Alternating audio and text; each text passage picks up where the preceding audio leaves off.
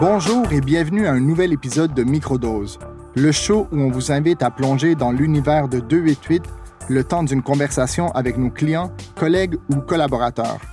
Mon nom est David Fuentes et aujourd'hui, on parle de thérapie de marque. Voici le plan pour cet épisode. On va tout d'abord répondre à la question qu'est-ce que la thérapie de marque en branding? Ensuite, on aura la chance de comparer notre approche à celle d'une vraie psychologue, notre première invitée, Dr Corinne Zakaria. Finalement, on vous partagera un exemple concret d'une thérapie de marque à la 288 avec ma collègue Marie-France Latour et nos clients chez Consulat. J'ai personnellement beaucoup appris à travers l'enregistrement de cet épisode et je suis très excité de vous partager l'information. Alors commençons tout de suite. La thérapie de marque, c'est la phase initiale de tout projet de branding. C'est une introspection qu'on fait avec nos clients pour les aider à définir clairement le positionnement et la personnalité de leur marque. En fait, c'est la fondation sur laquelle on s'appuie pour tout le reste du mandat. Que ce soit pour trouver le nom d'une marque, créer un logo ou concevoir un nouveau site Web. C'est une étape cruciale dans notre méthodologie qu'on cherche constamment à faire évoluer. Et c'est pour ça qu'on a voulu comparer notre approche de thérapie de marque avec celle d'une vraie psychologue. Par l'intermédiaire de l'Ordre des psychologues du Québec, on a eu la chance d'accueillir au studio Dr Corinne Zakaria, psychologue du travail. Vous allez voir, on rentre dans le vif du sujet assez rapidement, alors soyez alertes. Bonjour, docteur Zakaria. Pour commencer, pouvez-vous nous dire quelle est la définition de la psychologie du travail? En psychologie du travail, on utilise les concepts de psychologie pour aider les équipes de travail, pour améliorer la performance, euh, pour savoir sélectionner correctement des, euh, des personnes. Et c'est très intéressant. Hein? On met en place des questionnaires à partir de tous les beaux concepts de psychologie qu'on a en main sur la personnalité, les fits, les manières de travailler ensemble. Mais donc la psychologie nous sert beaucoup à, ce niveau-là, à aider les gens à, bien fonctionner dans leur milieu de travail. Un des défis qu'on partage, c'est celui d'établir une réelle relation de confiance avec nos clients, tout comme vous avec vos patients. En psychologie, c'est ce que vous appelez l'alliance thérapeutique. Pouvez-vous nous en parler plus en détail?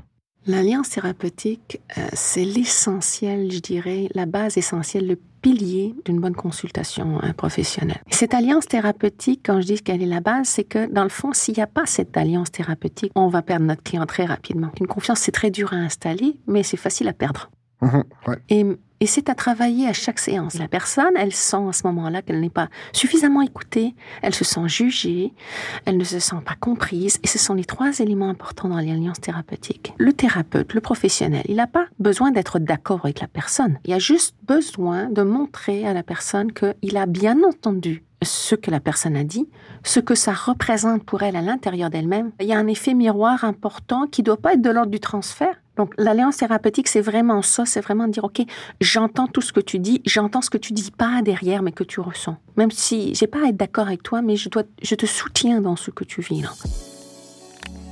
Ces trois piliers sont tellement importants à se rappeler dans notre approche avec nos clients.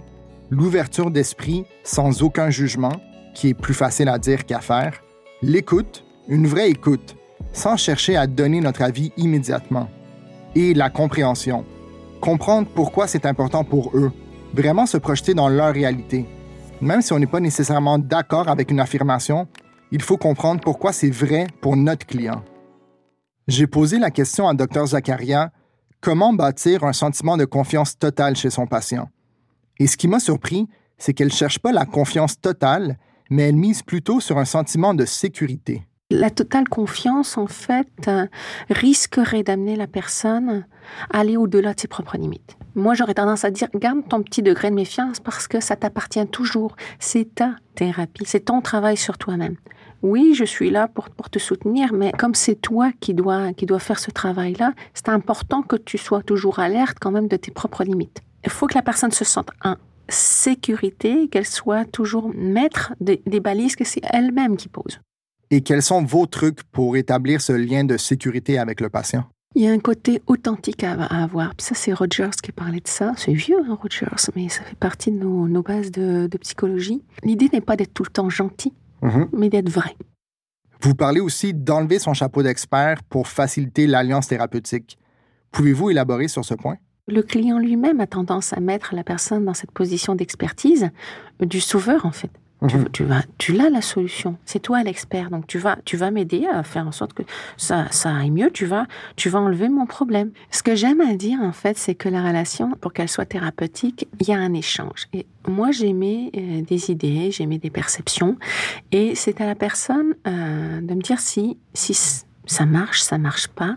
Et euh, c'est à la personne de trouver la solution qui va, qui va être la sienne. Dans le fond, mon rôle à moi, c'est de soutenir et de questionner pour que la personne ait sa solution. Pour être à l'écoute, j'en reviens toujours à l'idée que il faut sortir de l'idée qu'on est l'expert. Là, on peut écouter quand on, quand on se dit que c'est le client qui sait. C'est lui qui a l'information et c'est aussi lui qui va avoir la solution. C'est très subtil comme notion, mais entre la solution et sa solution, il y a un monde de différence. La solution, c'est les meilleures pratiques dans notre domaine, c'est ce qu'on a appris à l'école, c'est la théorie et la bonne réponse à l'examen qui convient à une grande majorité. Sa solution, c'est l'alliance thérapeutique, c'est l'écoute, la vraie. C'est comprendre la situation unique de notre client et lui offrir une réponse propre à ses besoins. C'est une approche beaucoup plus collaborative qui nous ouvre de nouvelles pistes qu'on n'aurait pas explorées si ce n'était pas de ce client. Et le client, ce qu'il doit trouver, c'est sa solution. Mais cette approche fait en sorte qu'on a proposé des solutions à nos clients qui seront forcément pas les bonnes. Comment est-ce que vous réagissez quand un de vos patients vous dit que la solution n'est pas la bonne? Ben, j'aime bien quand elle n'est pas la bonne. J'aime bien quand ma solution, la personne me dit non, pas vraiment. Parce qu'à ce moment-là, premièrement, ça veut dire qu'elle m'a écouté. Mhm. elle a entendu ce que j'ai dit et elle a une opinion par rapport à ça, par rapport à ce qu'elle en ressent. Et ça ouvre la porte à ce moment-là à l'échange. Et des fois, il faut passer par toutes sortes d'autres euh, d'autres discussions pour en arriver à quelque chose qu'on ne dit pas, auquel on ne pense pas, puis qui d'un seul coup émerge de la pensée. Donc, c'est de, de mettre en place euh, euh, des possibilités des tentatives, et c'est probablement ce que vous devez faire aussi avec vos images de marque, de faire des tentatives pour trouver la meilleure ensuite. Je suis très fan de cette réponse. Pour moi, c'est un game changer. Ce qui nous a fait réfléchir. Au lieu d'essayer d'arranger une solution, la solution, avec des V2, V3, V4, est-ce qu'on peut anticiper et se tromper en amont? De définir tout de suite quelles sont les mauvaises pistes de solutions pour s'aligner plus rapidement dans la bonne direction. Et on l'a appliqué dans notre méthodologie. En recherche nominale, par exemple, on demande à nos clients quel serait le pire nom qu'on pourrait vous proposer et pourquoi. Le client est ainsi impliqué dans la recherche de sa solution et l'exercice devient beaucoup plus collaboratif. Il sait qu'il peut s'exprimer sans jugement parce qu'on lui demande de nous partager la pire solution. Il n'y a donc aucune mauvaise réponse. Et nous, ça nous donne des critères de sélection un peu plus émotionnels qu'on n'aurait jamais su autrement. Assurons-nous de trouver les mauvaises réponses rapidement. Inspiré des principes de Carl Jung en psychologie analytique, on utilise aussi les archétypes en branding pour définir la personnalité d'une marque. C'est quoi votre vision par rapport au sujet? Ben, je trouve ça intéressant qu'en branding, vous utilisiez ça. Euh, en fait, je suis intéressée surtout à savoir comment vous utilisez ça pour aller chercher le plus possible la, la matière qu'il vous faut pour construire l'image de marque de votre client. Ouais, en fait, il y a 12 archétypes qui ont été définis et ce qu'on fait avec nos clients, c'est de leur demander dans quels archétypes ils voient plus leur marque. Il y a le héros comme Nike, qui prend le courage, la performance et le dépassement de soi, le magicien comme Disney qui est dans la fantaisie, le rêve, la créativité, ou le monsieur, madame, tout le monde comme Ikea ou la marque sans nom, qui sera beaucoup plus terre à terre dans l'accessibilité. On s'identifie à l'archétype comme une sorte de référence universelle. Ça peut avoir un impact sur la définition des messages, la tonalité, les couleurs, un peu toutes les caractéristiques qui se dégagent de la marque.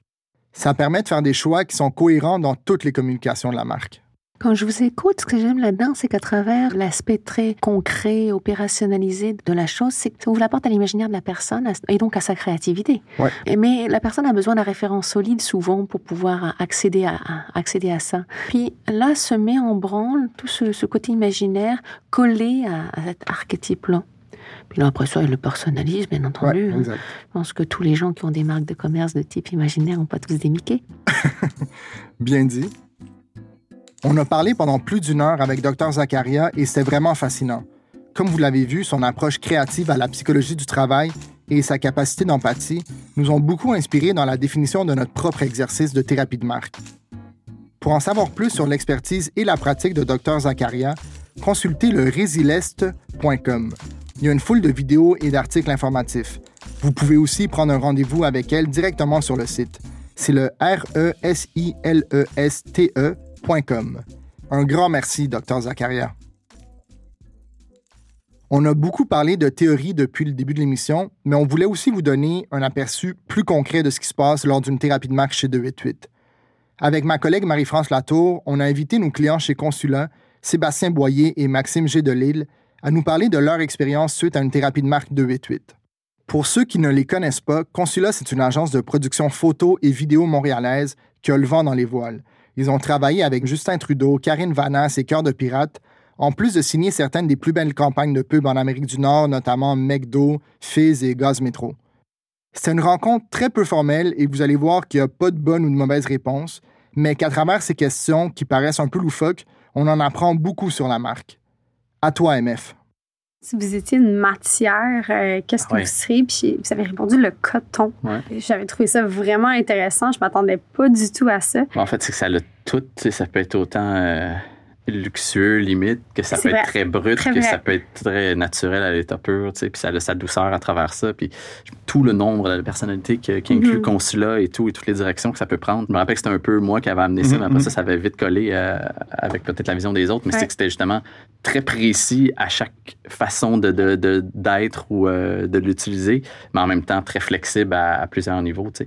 Puis je trouvais juste que c'était une, euh, c'est ça, une matière qui était ultra accessible. Ouais, puis il y a comme de quoi aussi, je pense, dans le noble riche, un peu luxueux, mais en même temps, c'est comme, on s'imagine comme on fait des trucs qui sont super high-end, mais en même temps, tout le monde chez, chez nous est comme vraiment down to earth. Il y a toujours ça parce que tu produis des trucs high-end, mais que deep down, t'es juste comme du coton. comme du coton. comme du coton. OK, une destination voyage.